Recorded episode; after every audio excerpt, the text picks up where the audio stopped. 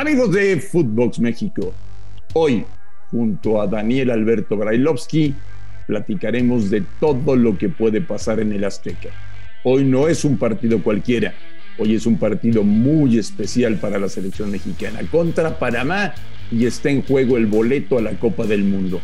Lo analizamos y lo revisamos como siempre con el estilo único que tenemos aquí en Footbox México. Escúchenos.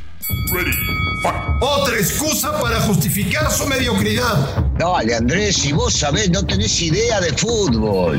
Footbox México, con André Marín y el ruso Brailovsky. Podcast exclusivo de Footbox.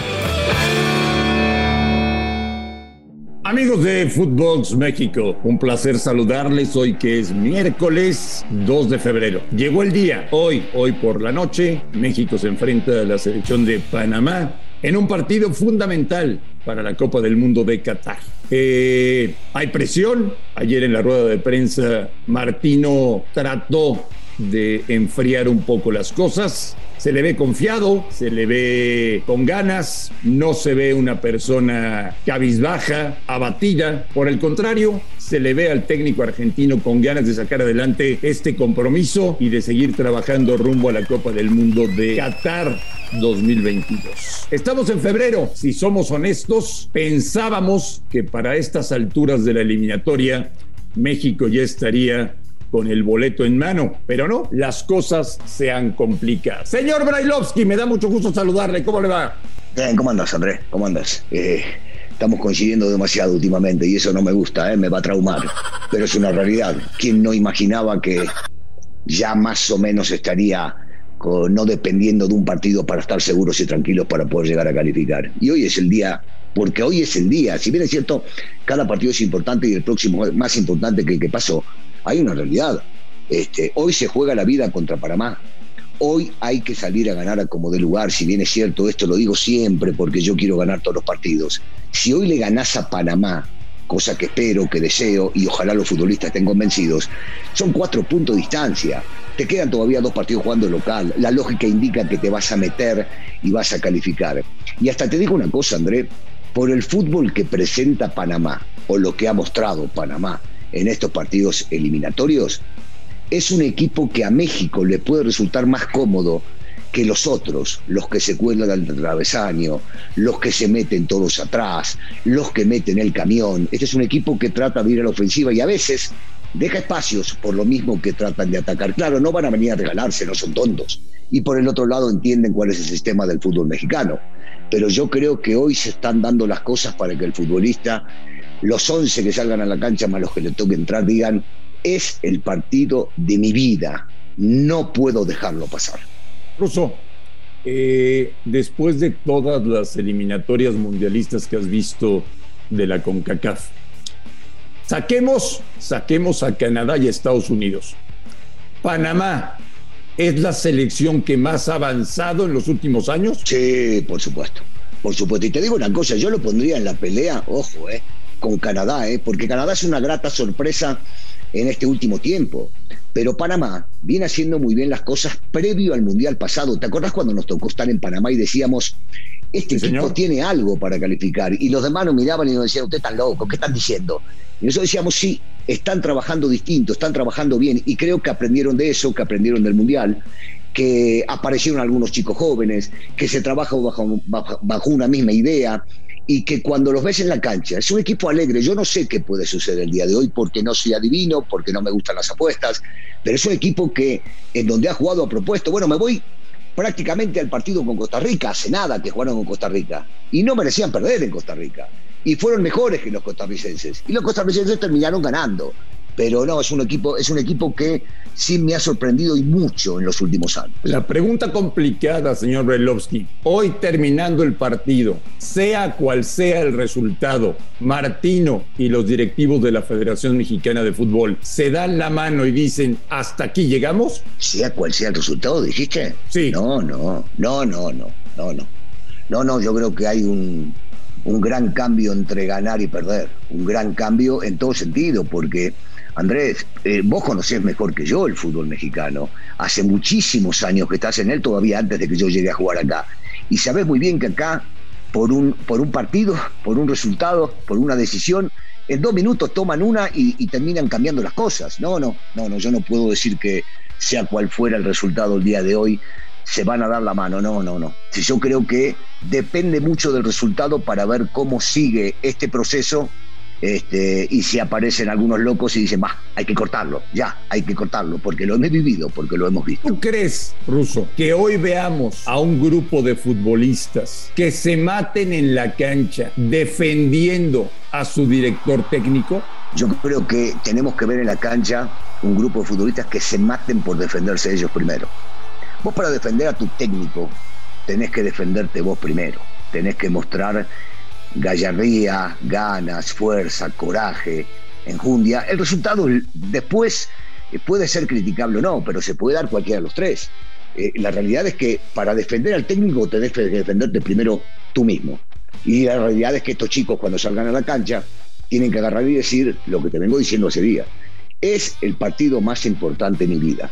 Es el único partido que me queda por jugar. En este voy a dejar sentado mi nombre. En este voy a transpirar la camiseta como nunca. En este le voy a demostrar a todos que yo merezco vestir esta playera. ¿A México le pides hoy que juegue bien o solamente le pides que gane? Te invierto, te invierto los la frase. Primero que gane y después que juegue bien. Hoy es importante ganar. Sí, claro. Eh, vas a jugar contra un equipo que posiblemente te permita jugar un poco mejor, ¿eh? porque no es un equipo que se aferre al resultado y que defiendan todo, salvo que cambien el sistema al día de hoy. Pero sí, primero ganar. Hoy hay que ganar. Ganar como de lugar, ¿eh? Ganar como sea. No pueden estar pensando en otra cosa. ¿Pones a Jiménez de titular? 100%, si está bien, sí, claro. Sí, sí, primero meto, meto un cambio drástico, pero drástico. Eh, si Jiménez está al 80, juega. Y también pongo a Vega. Y el que tiene que quedar afuera, que queda afuera. Que elija. Eh, yo si elijo tengo que elegir al Chucky. El Chucky juega con ellos dos. Pero, y bueno, y Coronita entra, entrada de relevo y en una de esas termina ayudando como le cambió la cara al equipo cuando entró contra Jamaica. Pero me parece que Vega ha demostrado que hoy por hoy tiene que estar. Yo no digo que sea titular para toda la vida, pero hoy está bien, anda derecho. Y entonces tenés que poner a los que mejor andan.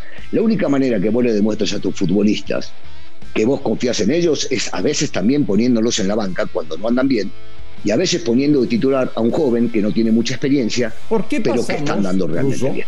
De ser el mejor de CONCACAF a ser un competidor más de CONCACAF. ¿Qué ah, pasó? Ya sabes, las cosas que ocurren en el fútbol mexicano, la competencia, este, esto da para una charla muy larga.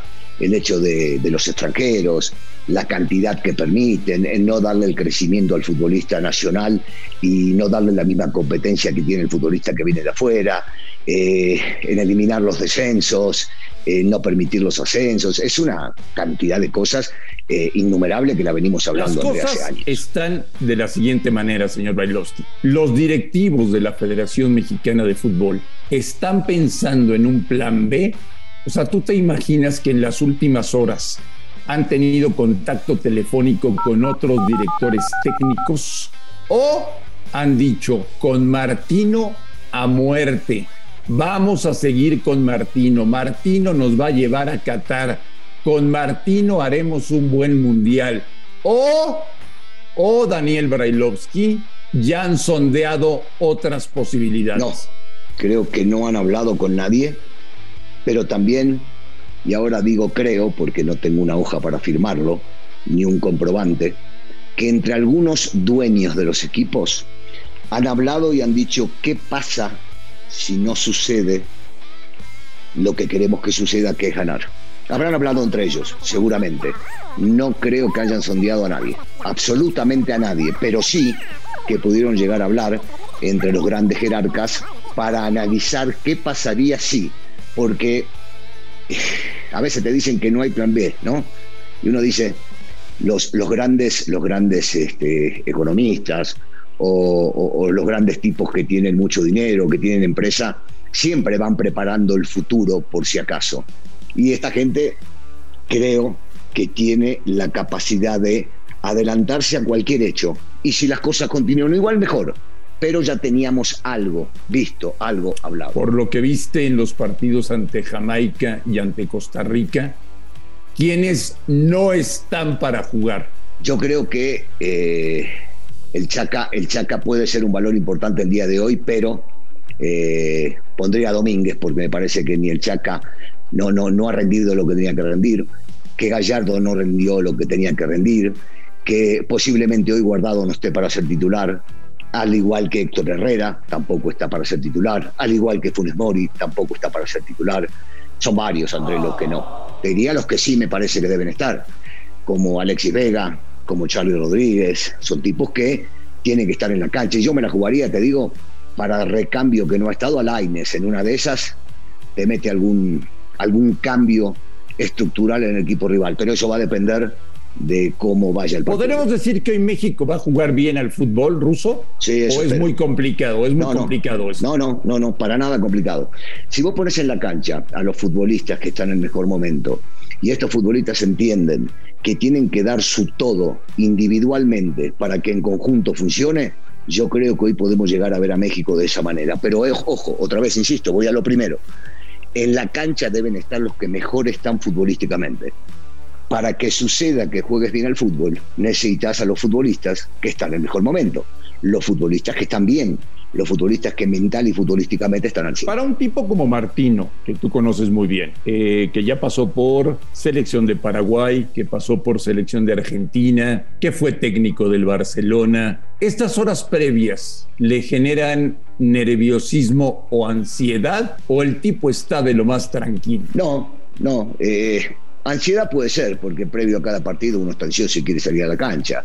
Nerviosismo no, ha pasado por tantas cosas que no creo que vaya a estar nervioso, ni le afecte los comentarios que si pierde lo van a cambiar y si gana va a seguir y especulan con el tema de la continuidad. No, no, debe estar muy concentrado en el partido de hoy, debe estar analizando lo último que no analizó para ver de qué manera salir a la cancha y lo único que debe estar importando es eso, pero no, no, no, para nada, para nada. Bueno, pues hoy la selección mexicana de fútbol salta de la cancha con la obligación de ganar. No les pedimos demasiado, les pedimos que ganen. Ojalá, ojalá que de medio campo para el frente veamos a un brillante Raúl Jiménez, veamos a un brillante Chucky Lozano que me llama la atención ha sido cuestionado el Chucky eh, por el último partido y yo he visto a Irving Lozano matarse cada vez que se pone la camiseta de la selección mexicana de fútbol.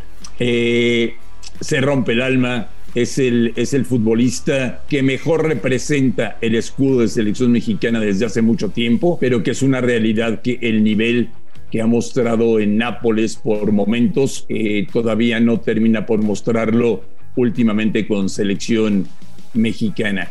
Eh, Ruso, mañana, mañana todo vuelve a la normalidad, mañana eh, todos felices y contentos, mañana a vender todo tipo de productos mundialistas, mañana a vender paquetes completos para ir a Qatar a apoyar a la selección mexicana de fútbol, con tu turbante incluido para que apoyes al equipo nacional. Mañana, mañana todo vuelve a la normalidad. No, no todo, no, no. Lo del turbante, lo de los pasajes, lo de los vuelos y la compra de tickets todavía no, porque faltan algunos partidos.